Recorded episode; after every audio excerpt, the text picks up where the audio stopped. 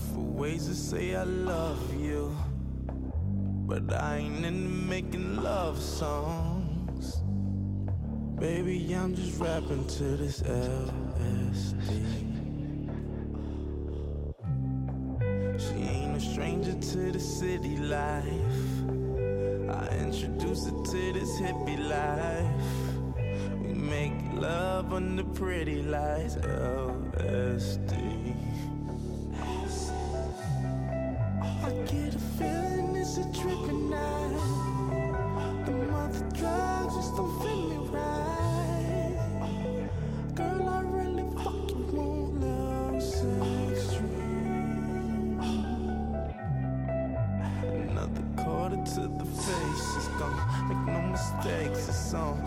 A leap of faith. So it takes a place. Feeling that you crave love, sex, dreams. It started in Hollywood, dreaming of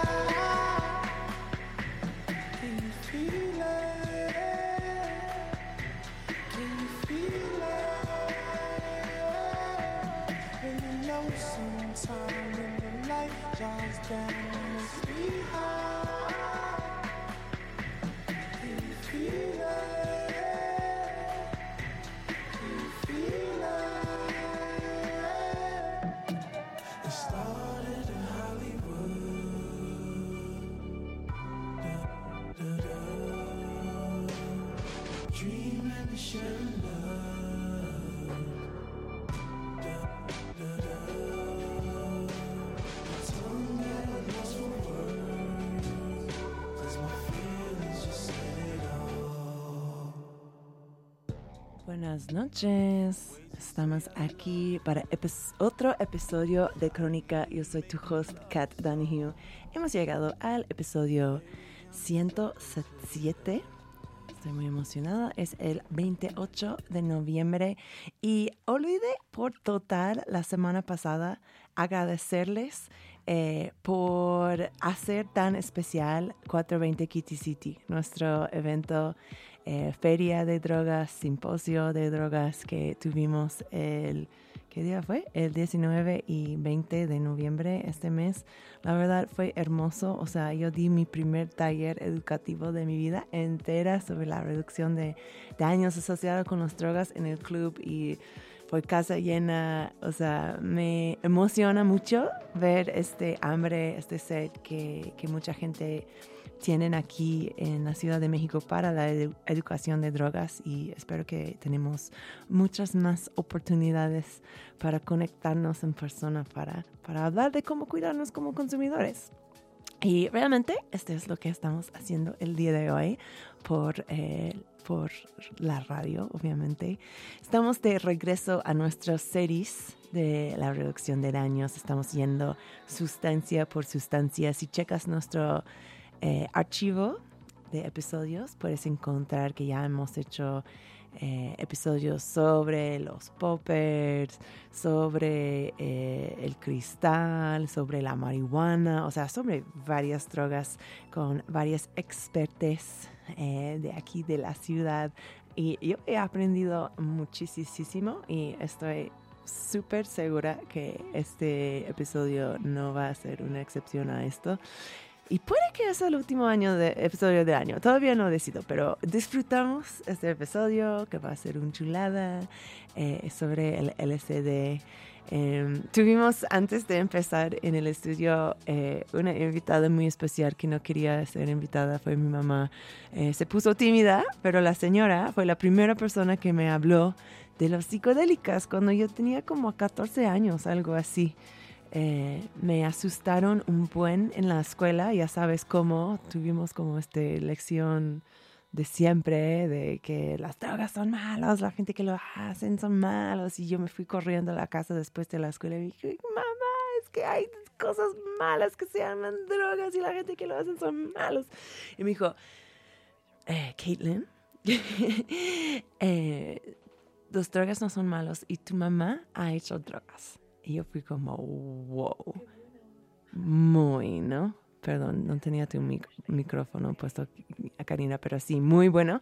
Y, em, y nada, y después de esto, como cuando a las 15 o algo así no están funcionando, mira, toma estos.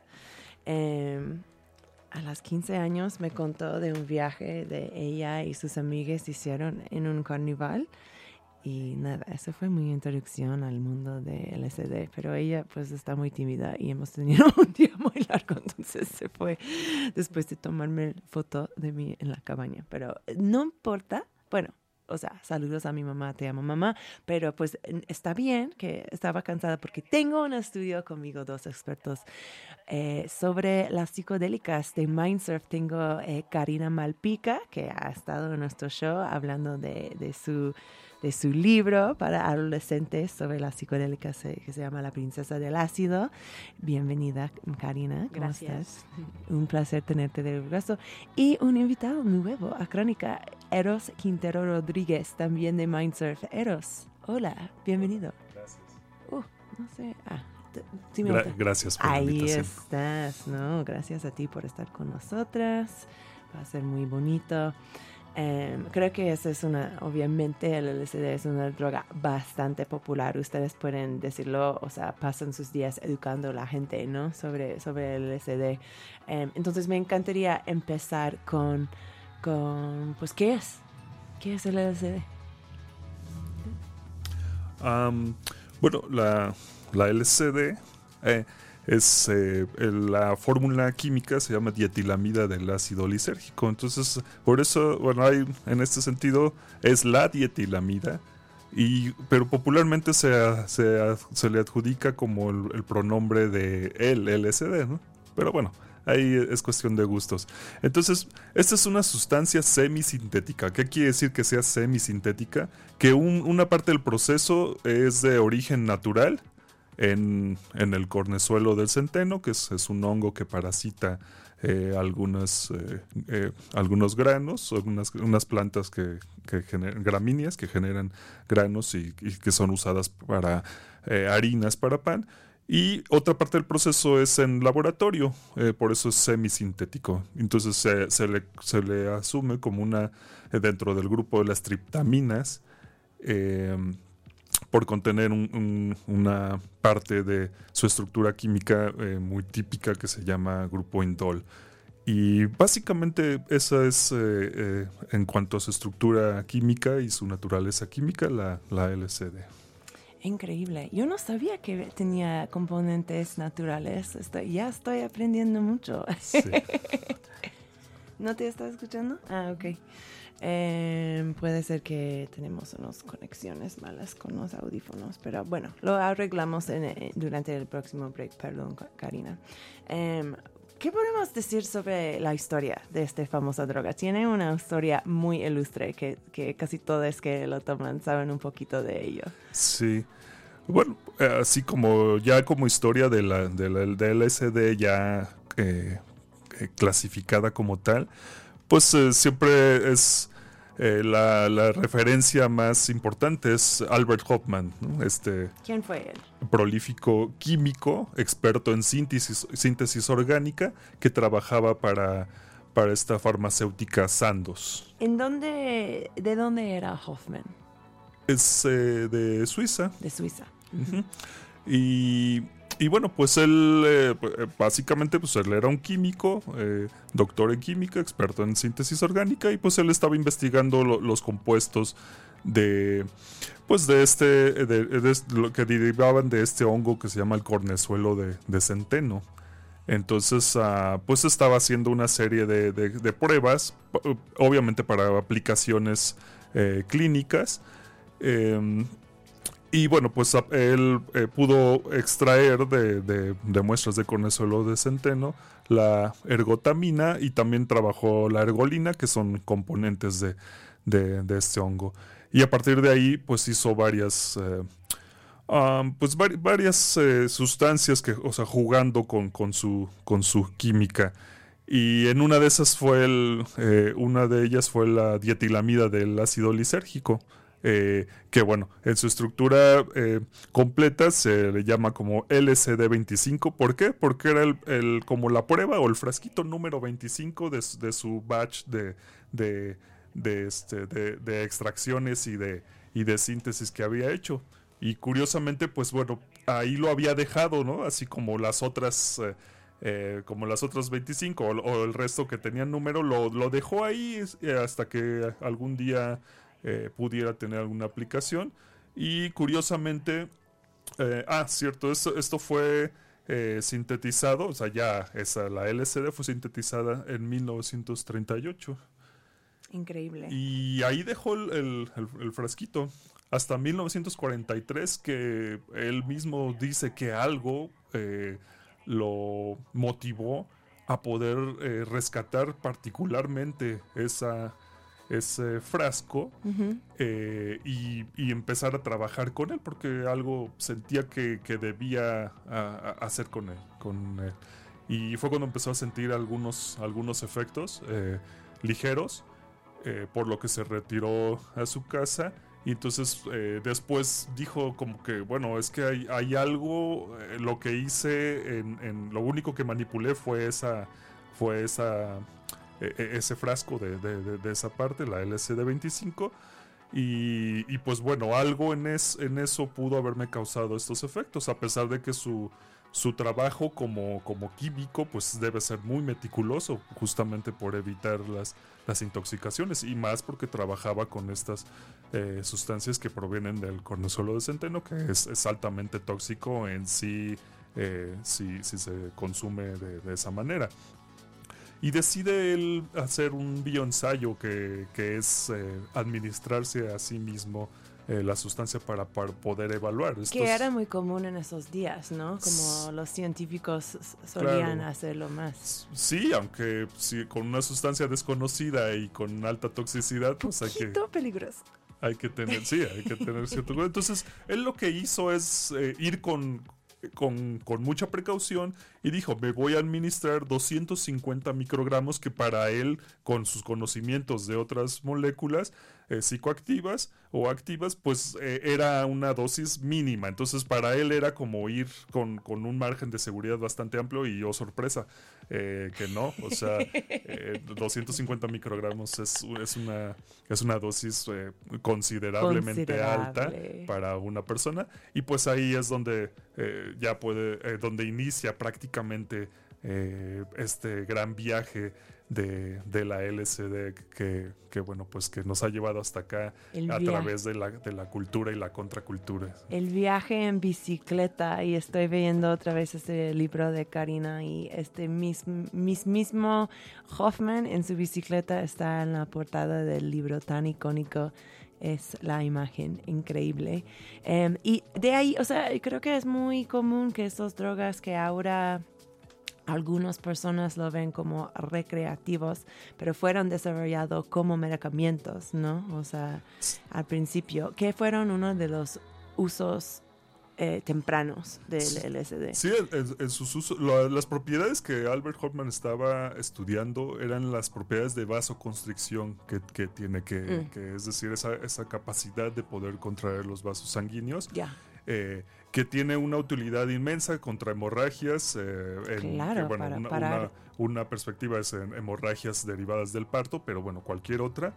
Y también eh, contra migrañas, que hasta la fecha eh, de, de, modo farmacéutico se sigue utilizando el, el, el, un compuesto de, derivado de la ergotamina como, como fármaco para mitigar la, las migrañas. Pero, wow.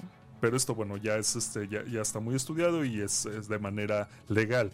Pero bueno, la LCD, eh, que, que, a él no, él no le había encontrado un, un, una propiedad eh, aplicada, farmacológicamente aplicada a, a, lo que él buscaba, que es, es una industria farmacéutica, pues eh, tuvo, tuvo esta, eh, al haberlo probado, pudo generar este potencial de, de, de habérselo proporcionado a psiquiatras y en, primer lugar, pues era, era el interés. Eh, de hecho, ahí se le nombraba como psicotomiméticos porque muchos de los psiquiatras de la época pensaban que eran como, era como un modelo experimental para inducir esquizofrenia temporal. Oh, wow. Entonces eh, tenía un potencial de, de, para poder estudiar esta enfermedad o este padecimiento que hasta la fecha pues también tiene muchos vacíos en su en su conocimiento. Totalmente. Pero pero bueno des, posteriormente se, se, eliminó esa, esa idea de que era eh, como inducir una esquizofrenia temporal porque sí. pues no no va por ahí. No no sé eh, no es exactamente lo mismo sí, para nada. y ahora hay un dato bien importante que el, el descubrimiento de la LCD y su mecanismo de acción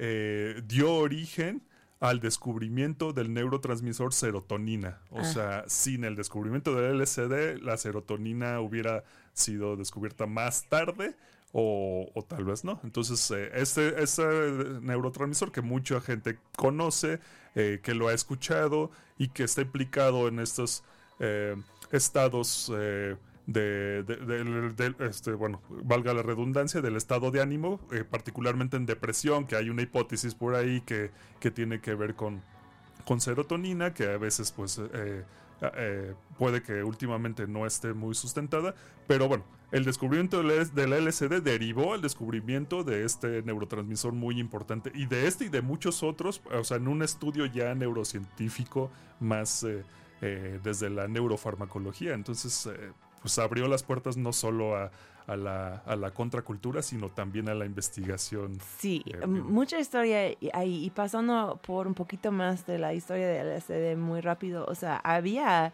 o sea, hablando, de, eh, hablando específicamente de, de, mi querido país, eh, los Estados Unidos, había muchas instituciones realmente que estaban, em, que fueron empezados para estudiar los efectos eh, pues realmente muchos efectos psicológicos de los eh, psicodélicos, o sea, estoy hablando como en las mitades de, del siglo XX, hacia los años 60, y sí, luego sí. en los años 60 empezamos a ver pues una nueva época para el LSD, ¿no? Se popularizó, eh, sabemos los nombres de las personas que lo popularizaron, eh, como Timothy Leary, eh, gente que eran científicos, pero que también pues tenían como otra visión de cómo son los, los éticos pues de, del laboratorio.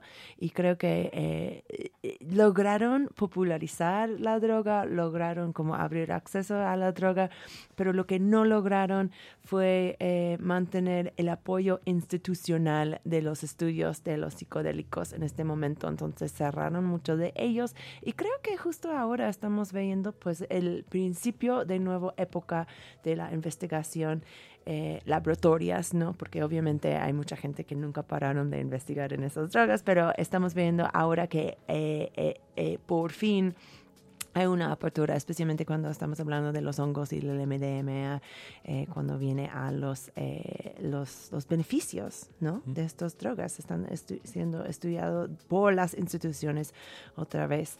Muy increíble. Eh, quería hablarlos, o sea, me, me picó de interés este como idea de, de los efectos de LSD siendo eh, parecido en los ojos de algunas personas en algunas épocas de la historia a la esquizofrenia. Hablamos más bien de qué son los efectos de esta droga, qué nos ocasiona. Karina, tú has estado muy, eh, muy calladita desde ahora. Eh, gracias por este nota técnico. Está muy raro porque yo sí estoy escuchando, están reflejando. Sí, chicos dicen que no se oye en el enlace que dimos. Ok, me pregunta, No sale nada de tu Eros. Perdón, escuchas, eh, estoy, me está llegando un mensaje. Eh, ¿Puedes hablar en tu micrófono? Sí, ¿Otra vez? Uno, dos, tres. Hay una mujer que fue la segunda que probó el LSD y yo no sabía nada sobre ella. Y está la historia al respecto en un libro que se llama Mujeres y Psicoactivos, con esa pregunta, ¿no? Tan, pues, original para mí que fue, ¿quién fue la segunda persona en el mundo que probó LSD? Y resulta que fue la asistente de Hoffman en Sandoz. Oh, Una mujer. Y entonces, eh, pues justamente después de que le ocurrió esto, le dijo a ella que pues le acompañara a su casa un, un rato, ¿no? Y entonces hay otras cosas como que no se cuentan en la historia, ah, pues que nos ha llegado hasta ahora, ¿no? Detalles en donde ella está como un poco borrada, ¿no? Pero pues ella le ayudó a llegar a su casa. No, más bien, él se fue en la bicicleta y después él le llamó por teléfono, ya estando en su casa, para decirle que no se sentía bien y la mujer de Hoffman no estaba. Entonces, después de eso, mm, hubo unos experimentos ya formales para ver la dosis y ella fue una de las primeras, o sea, la segunda persona en el mundo que tomó el LSD junto con, con otros que también participaron en el, en el experimento. Y ella pues relató un poco cómo le fue hablando de los efectos y dijo que pues su mundo había cambiado precisamente después de haber tomado esta sustancia porque primero tenía miedo por lo que observó un poco en su jefe que había estado pues temiendo lo que le estaba pasando hasta que ya se tranquilizó y sí vio que no, no le pasó nada malo pero pues tenía mucha curiosidad y dijo que brevemente porque tampoco hay una constancia de un escrito muy grande que es lo que a mí me hubiera gustado leer, pero decía que su mundo cambió, o sea, muy breve después del LSD. Increíble, me encanta. Eh, Karina, ¿tú qué dirías que son los efectos principales de esta droga? Pues en general esta y otras se les llama psicodélicos, que significa reveladores de la mente. Esa es la etimología de la palabra psiquedélico. Y entonces, pues, te hacen ver un poco qué es lo que hay por allí. Eh, vamos a hablar primero, pues, como de la esfera de las percepciones. También por esto se conoce mucho a los psicodélicos, por provocar lo que se llama visiones, que son eh, a veces con los ojos abiertos, a veces y más específicamente con los ojos cerrados, patrones geométricos de luz. Y, eh, y a veces también otras cosas que están en el ambiente, puedes verlas distorsionadas a ti mismo, tu propio cuerpo. Y, eh, y también esos contenidos que hay en la mente pueden también emerger y entonces puedes trabajar a veces con cosas que tenías por allí olvidadas o que tienes pendientes aún en la memoria. Por eso es muy importante dentro ya de lo que sería pues prepararnos para una experiencia, hacerlo cuando estemos contentos, felices, tranquilos, a menos que queramos hacerlo terapéuticamente y entonces sí, ahí nos puede asistir algún psicólogo o psiquiatra que nos guíe y ahí sí, pero si, si no es el caso, pues mejor estar tranquilos y felices. Ahora, físicamente, eh, algunas pocas personas eh, experimentan algunas sensaciones, pero la mayoría no. No es algo que tú puedas sentir en el cuerpo. Por ejemplo, eh, en la ayahuasca que puedes tener náuseas, vómito, algunas cosas así muy evidentes. Con el LSD no. Por eso también es como una de las más eh, usadas desde hace mucho tiempo y vigente hasta ahora. Nosotros trabajamos a veces en festivales haciendo testeo de sustancias y estadísticamente pues es la segunda, el- el- la segunda droga más eh, llevada a testeo, ¿no? Porque también pues es una de las que más pueden, pues no estar adulteradas, sino más bien eh, que a- se pueda pasar por otra sustancia, concretamente la mayoría de las veces por embome, Entonces, eh, pues Embome siendo como una droga comúnmente sustituido por LSD, ¿no? sí. Ajá. Entonces, pues también hay unos buenos y unos malos, y hay gente que no se da mucha cuenta. Y pues también tristemente hay muchos chicos que no han conocido el LSD, pero sí el, el, el N-Bome, y pues piensan que eso es el LSD, ¿no? Pero bueno, la número uno que nos, llegan, nos lleva la- las personas en festivales a investigar es si su MDMA realmente lo es o no. Y ya en segundo lugar, pues sí es el- la muestra de LSD. Interesante, interesante. Pues estoy, estamos teniendo unas dificultades técnicas, entonces creo que mejor nos vamos a un break musical para arreglar estos. Eh, una, la próxima canción es uno que tú trajiste el día de hoy, Eru, se llama Captain Beefheart and his last eh, and his last ácidos by the Kundalini Genie. ¿Qué te gustó de esta canción? Porque querías tocarlo hoy en Sí, Crónica. bueno, yo no, no, no, no puedo traducir bien el título, es como ya un viaje de los de, no sé si de- de ni yo ellos. puede. Sí, eh, y tiene el nombre Ácidos, que es eh, como un nombre coloquial en español, pero dentro de la canción tiene eh, una frase muy, eh, muy típica eh, asociada a los psicodélicos, que es del filósofo Alan Watts. Y entonces dentro de las estrofas de la canción eh, eh, es donde dice, cuando has entendido el mensaje, tienes que colgar, ¿no? Entonces, bueno, si quieres vamos a la canción y después hablamos. Excelente, muchas gracias. Ahora regresamos con más crónica en Radio Nopal.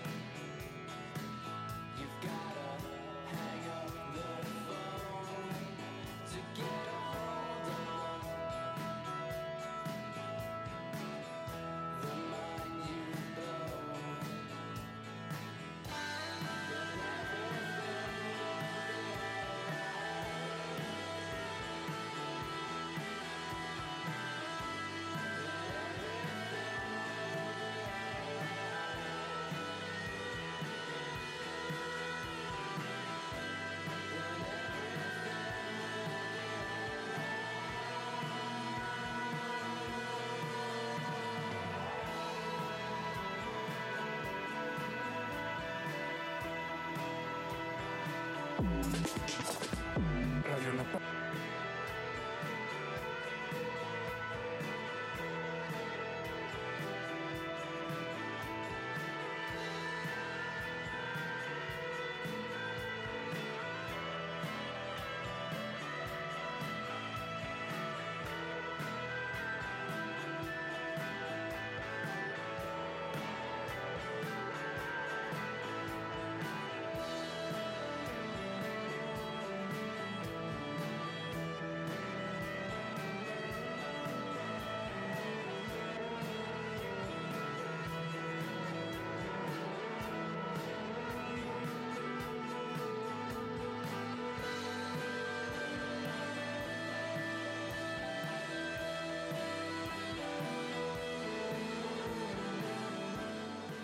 estamos de regreso en Radio Nopal.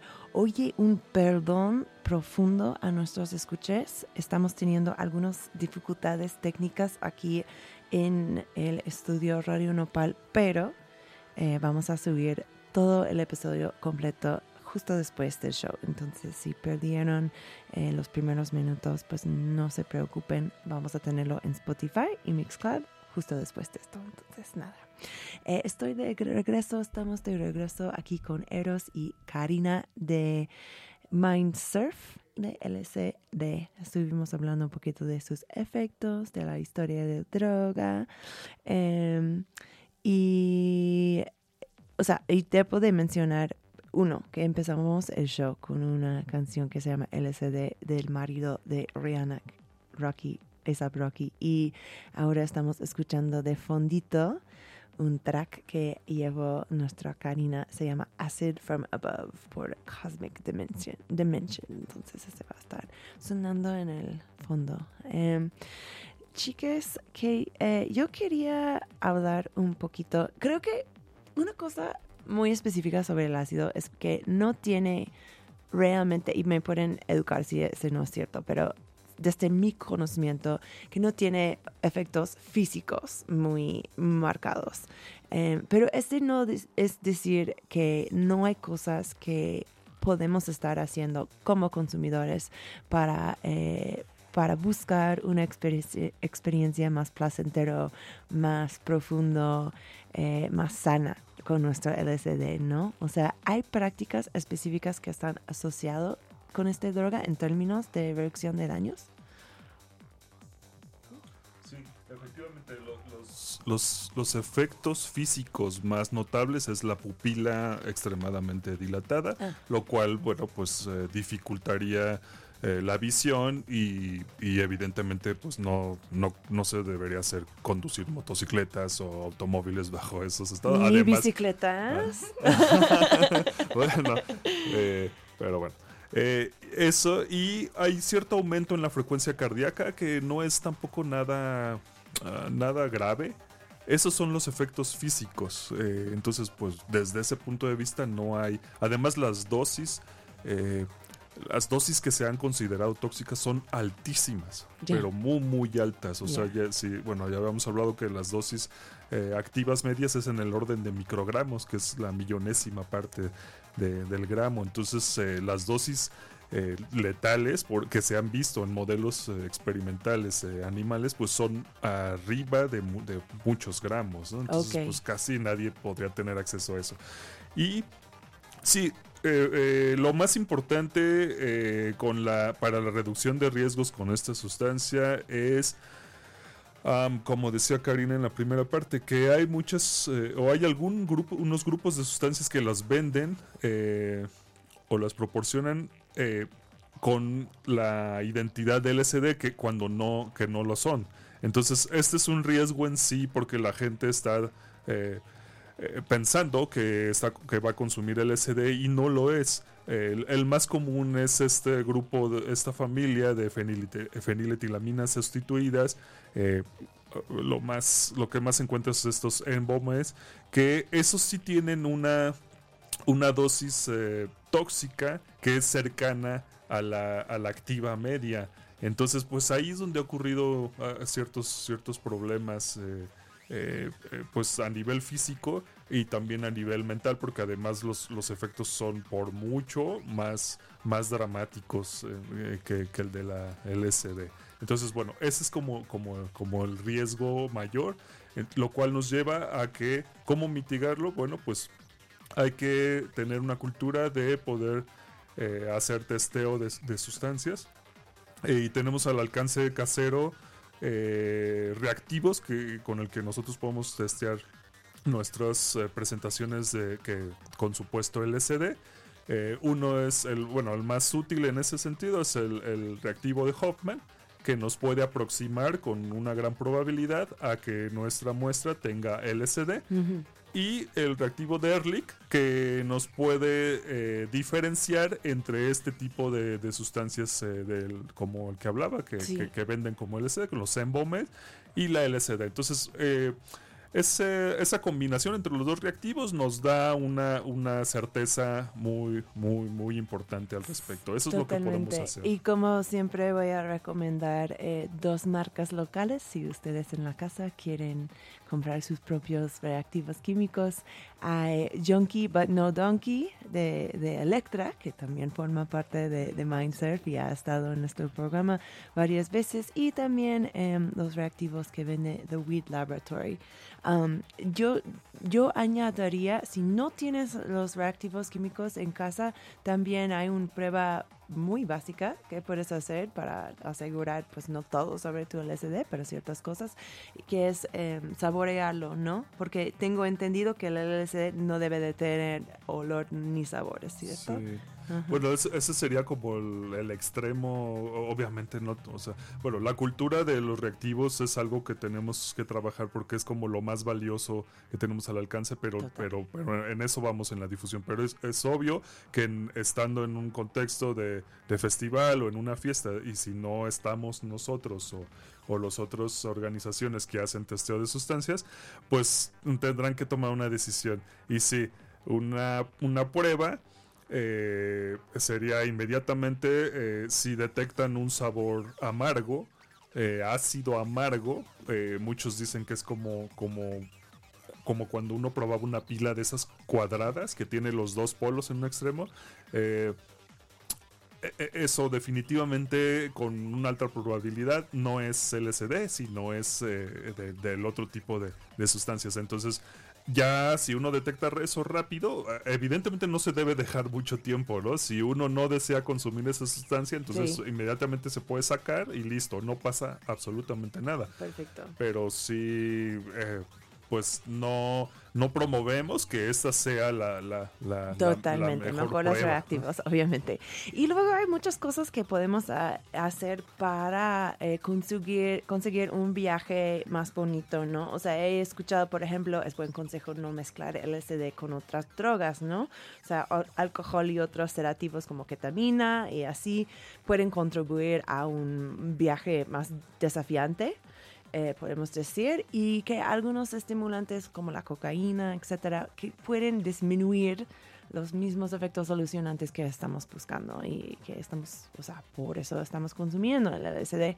Em, y, y esto, otra cosa que me habían dicho eh, para, para cuidarnos físicamente cuando estamos tomando el LSD es tener chicle a mano, ¿no? Para como, em, ¿cómo se dice? Eh, ayudar si nuestro mandíbulo se pone, pues, pone muy apretado, ¿no? Como suele pasar con muchas sustancias psicoactivas. Em, ¿Y qué más? O sea, ¿qué, me encantaría hablar un poquito de qué, qué sería la técnica. O sea, que esta es una herramienta muy poderosa. Creo que todos en, en el cuarto estamos de acuerdo con esto, ¿no? Que, que nos puede abrir puertas a entender cosas dentro de nosotros, eh, afuera de nosotros, eh, que tiene lesiones para darnos. Entonces, ¿qué son algunas de las cosas que nosotros podemos hacer? para conseguir pues un viaje pues lúcido, ¿no? O sea, para poder hacer este poder de la manera más, más clara. Karina, ¿tú tienes consejos sobre esto? Claro, pero antes me gustaría decir algo que se nos quedó en el tintero mental, Por favor. que es justo la dosis. De, Oh. Porque es, justamente tuve la oportunidad, alguien me regaló un gotero de LSD hace poco y se me ocurrió gotear cuadros, ¿no? Compré papel secante, compré una pipeta y los goteé y me pareció lo más difícil del mundo Me que yo había hecho. Entonces me quedé pensando justo, ¿no? ¿Cómo hace pues la gente que los distribuye para saber cuántas micras tiene? Porque también de eso hablaba con, con Eros, ¿no? Antes te lo daban y te decían, está leve, está fuerte, está regular. Y ahora teóricamente te lo dicen en micras, ¿no? Mm. Es de 100 micras o es de 200 o tal. Y entonces, debido a esta dificultad, pues ahora yo me pregunto, ¿no? Si cómo lo hace la gente para realmente ser preciso. Y, eh, y también estábamos hablando de que incluso si te dicen esto es de 100 micras, las 100 micras de cada dealer ah, son diferentes. ¿no? Totalmente. Entonces también es eh, pues muy sano probar un poco antes, tal vez un cuartito y ver cómo están las aguas, sobre todo si nunca lo has hecho en tu vida. Sí, Porque o ¿qué sea, un consejo muy bueno para cualquier droga realmente. Ajá. Te toca uno muy lleno. Puedes estar en un viaje astral que no habías considerado Exacto. antes. Sí, entonces pues también está bien, pero hay que estar como en un entorno adecuado para hacer una dosis que en estos momentos pues les estamos llamando dosis hippie o dosis psicodélica, que son más grandes que lo que normalmente se está consumiendo ahora en un cuadro, ¿no? ¿Qué- ¿Se puede decir cuántos eh, miligramos, eh, sea, o sea, a, a- a qué, qué Pues a partir de, de sustancia? 300 micras ya estaríamos hablando de algo que pues tienes que tener cuidado, que yo no recomendaría para que estés, por ejemplo, en un festival con, bueno, unas buenas medidas, 300 micras, ¿no? Porque pues como hablamos, quién sabe qué es realmente lo que tenga tu papelito, pero el caso es que pues probar un cuartito antes, sobre todo si no has consumido nada, nunca, es muy buena idea. Y a partir de ahí ya ves si pues te, te comes el resto junto o lo vas dividiendo o, o qué vas a hacer. Y esta práctica pues hay que hacerlo mm, desafortunadamente cada vez que compres porque está difícil que obtengas lo mismo otra vez, ¿no? Totalmente, totalmente. Am, y luego estás en el viaje. Eh, una cosa que a mí me han platicado, nunca lo he probado para mí mismo, pero es un concepto de un trip sitter. Em, que no es, o sea, hay muchas eh, situaciones en que tenemos como guías para nuestras experiencias psicodélicas, ¿no? Pero un trip sitter no es un chamán, no es un guía, es un acompañante. Em, ¿Ustedes han em, entrado en esta idea de tener un trip sitter? ¿Y qué es y cómo puede ser una buena? Pues este concepto es justamente mm, muy amplio porque ahí no se habla de un terapeuta, sino de alguien que te va a cuidar, ¿no? Literalmente, alguien que te va a cuidar como un bebé en caso de que te pase algo. Entonces, esta persona puede ser un amigo o un eh, conocido, pero que ya tenga experiencia precisamente en el viaje con ácido por si hay algo en lo que te pueda ayudar, pues que pueda realmente saber más o menos tú en qué puedes estar y entonces pueda hacer algo al respecto. Lo mejor y lo más socorrido es que te calme, ¿no? Porque a lo mejor te asustas mucho, tienes miedo por alguna causa eh, y entonces te puede dar ánimo, te puede decir, no, pues espérate, esto no es eterno, se te va a quitar, no importa que estés así, esto no te va a llevar a la muerte. Y si no tienes miedo porque no te puedes morir, entonces ¿a qué le tienes miedo? Y así, pues, pues cada persona puede tener también un toque que nos hace falta a nosotros. Hay gente que no nos gusta mucho el contacto físico y entonces ese babysitter debe saber eso sobre nosotros para no abalanzarse y provocarnos algo incómodo. Y hay otros al revés, ¿no? Que lo que quieren es un apapacho, algo que sea un contacto físico que les quite el miedo y les haga sentir acompañados. Totalmente. y puede diferenciar, pues, entre momentos también, ¿no? O sea, tal vez en un viaje yo quiero todos los apapachos y en otro yo quiero estar solita y ahí. Entonces, o sea, ajá, ser un tripsito no es ser un psicólogo, no es tratar de, de afectar el viaje de uno, es nada más estar ahí para la persona y pues si necesitan agua, si quieren una cobijita, si se ponen frío, o sea, si quieren cambiar de ambiente, o sea, sabes, o sea, a veces te ocurre como cosas que quieres en un viaje y eso es un trip sitter. Em, otra cosa que... Perdón, y es muy importante que el trip sitter no, te- no se meta nada. Ya, ah, ok, si no, ok, ese es un Luego bueno... eso ya no es un trip sitter, eso es un compañero de viaje. Va. Que también puede ser chido, pero pues son ¿no? diferentes Pero cosas. ¿no? diferente cosa. Perfecto, perfecto. Y pues nada, y si estás teniendo un mal viaje, ¿qué podemos decir para la gente que están teniendo un mal viaje en el momento? ¿Cómo nos podemos cuidar en esta circunstancia? Pues lo primero sería este consejo que ya di de identificar exactamente a qué le estás teniendo miedo, porque un mal viaje siempre está relacionado con algún tipo de miedo. Hay un amigo que clasifica siete miedos diferentes, ¿no? Que te pueden dar en un viaje. Pero pues precisamente eh, el miedo más terrible para todo el mundo sería morirse.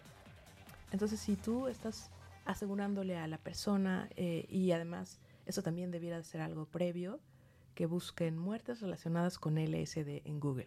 Mm.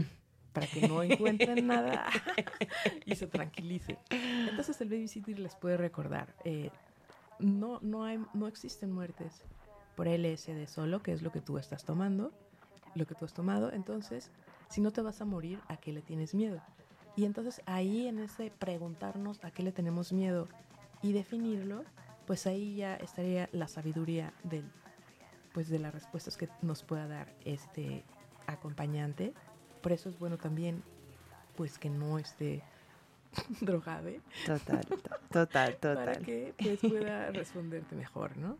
Porque Totalmente. si no, a veces hay momentos en que te puedes contagiar del viaje del otro y los dos tener miedo en lugar de Órale. Pues realmente poder ayudar a la persona. Entonces, sobre Ese todo esto es muy pasar. socorrido cuando es la primera vez, ¿no? Que vas a usar algo.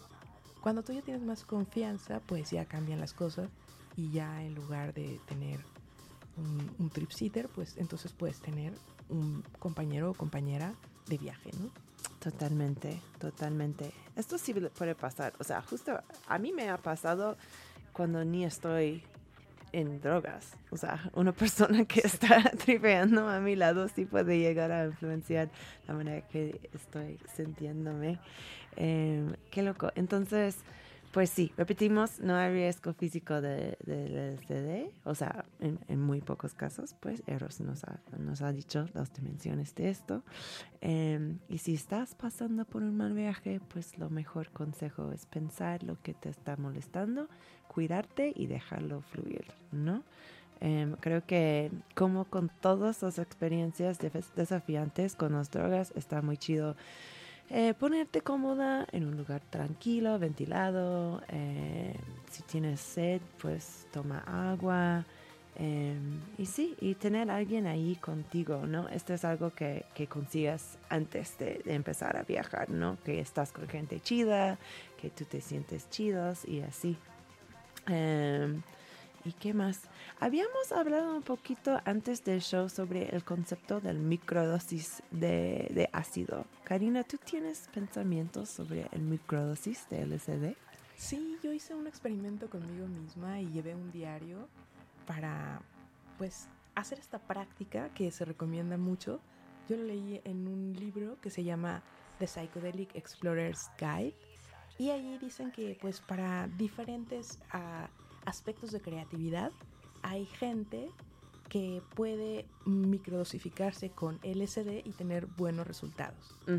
Y otros también, eh, sobre todo en internet, leí que lo estaban usando para depresión. en esa época yo estaba pasando por una época de depresión y lo usé para eso y no me sirvió para eso. ¿No? No.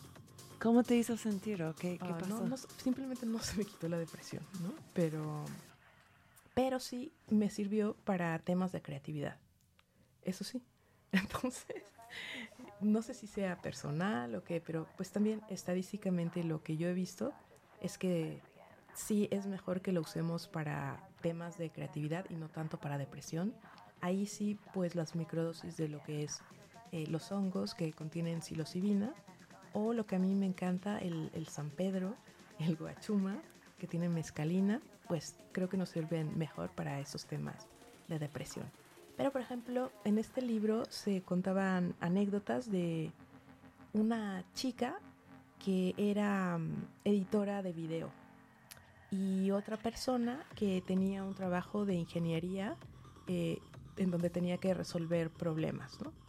Y estas dos personas, mediante la microdosis, sí que tuvieron unos efectos buenísimos, ¿no? Tanto de resolución de, problemas como de aumento de la creatividad. Entonces, para esto sí es muy aconsejable y la forma de hacerlo es saber cuál es nuestra dosis eh, que podemos normalmente utilizar, que yo sí pienso que para cada persona es diferente, porque a veces mm, generalizamos mucho y decimos, esto es una microdosis y esto es una macrodosis o una dosis normal, Mm. Y eso es aplicable para unas personas, pero para otras no. Totalmente. Y nuestra tolerancia puede variar, ¿no? Exacto. Este de día, o sea, este está impactado no solamente por eh, nuestra eh, experiencia con la droga, pero también con nuestra salud física el día que estamos tomándolo, eh, nuestro espacio mental, el espacio físico en donde estamos tomándolo, todas esas cosas que pueden afectar eh, nuestra interacción con la sustancia psicoactiva, ¿no? Y esto no es solamente el ácido, pero todas las sustancias, ¿no? Exacto. Exactamente. Entonces, de tu dosis normal recomendada para un viaje, tú tienes que dividirla en 10. Oh. Y tienes que tomarte eh, un día sí, dos días no, otro día sí, dos días no, y así Ese es para el microdosis. para Ajá. microdosificarte durante un mes. Y es muy aconsejable hacer esto de llevar un diario para que tú sepas exactamente si hay cambios o no hay Mm. cambios y pues justo pues monitorear la esfera en la que lo quieres aplicar, ¿no? Porque como me pasó a mí, a lo mejor no te sirve para una cosa, pero para otra cosa sí. Entonces ahí te das cuenta después leyendo tu diario para qué sí te sirve y para qué no. Me encanta, me encanta este consejo. Pues ustedes son unos gran educadores de esta sustancia. Tengo que agradecerles otra vez.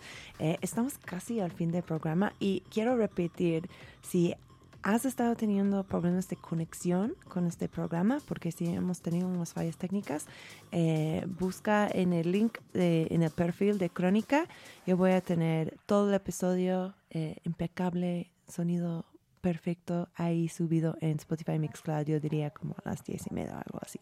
Em, pero antes de terminar, yo quería dar el update.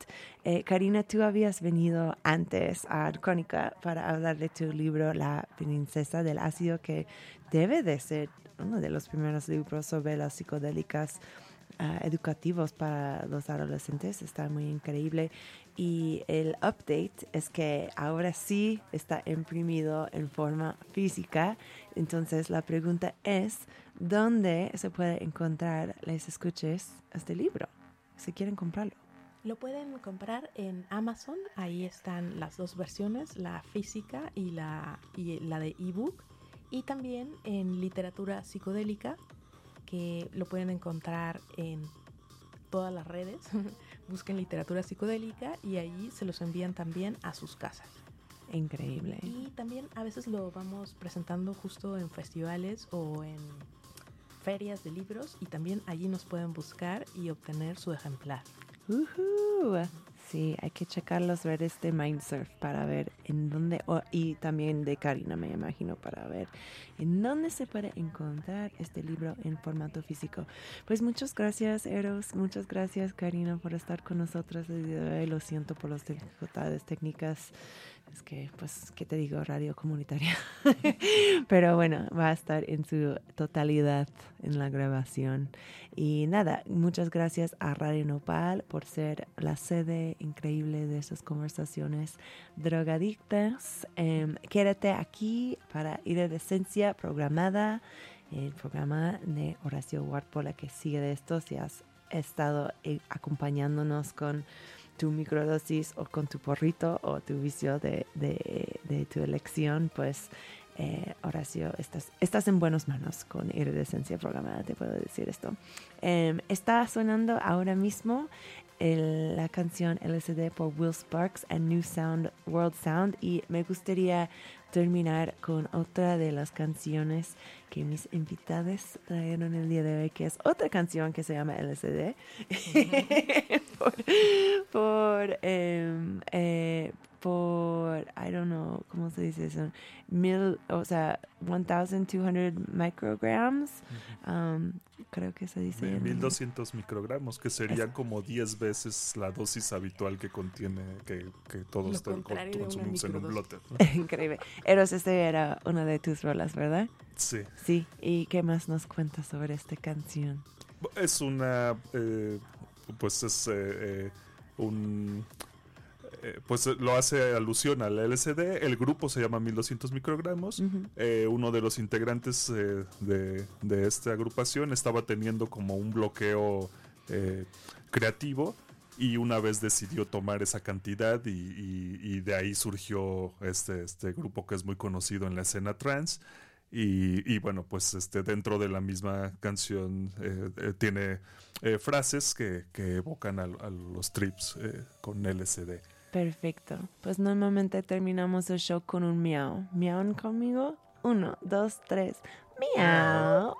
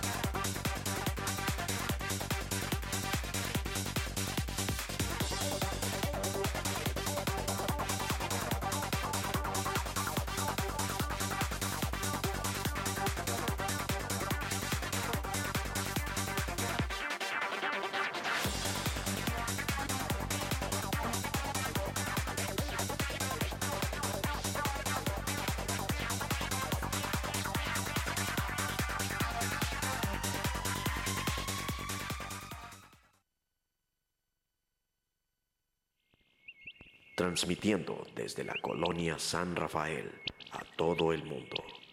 Escuchas Radio Nopal.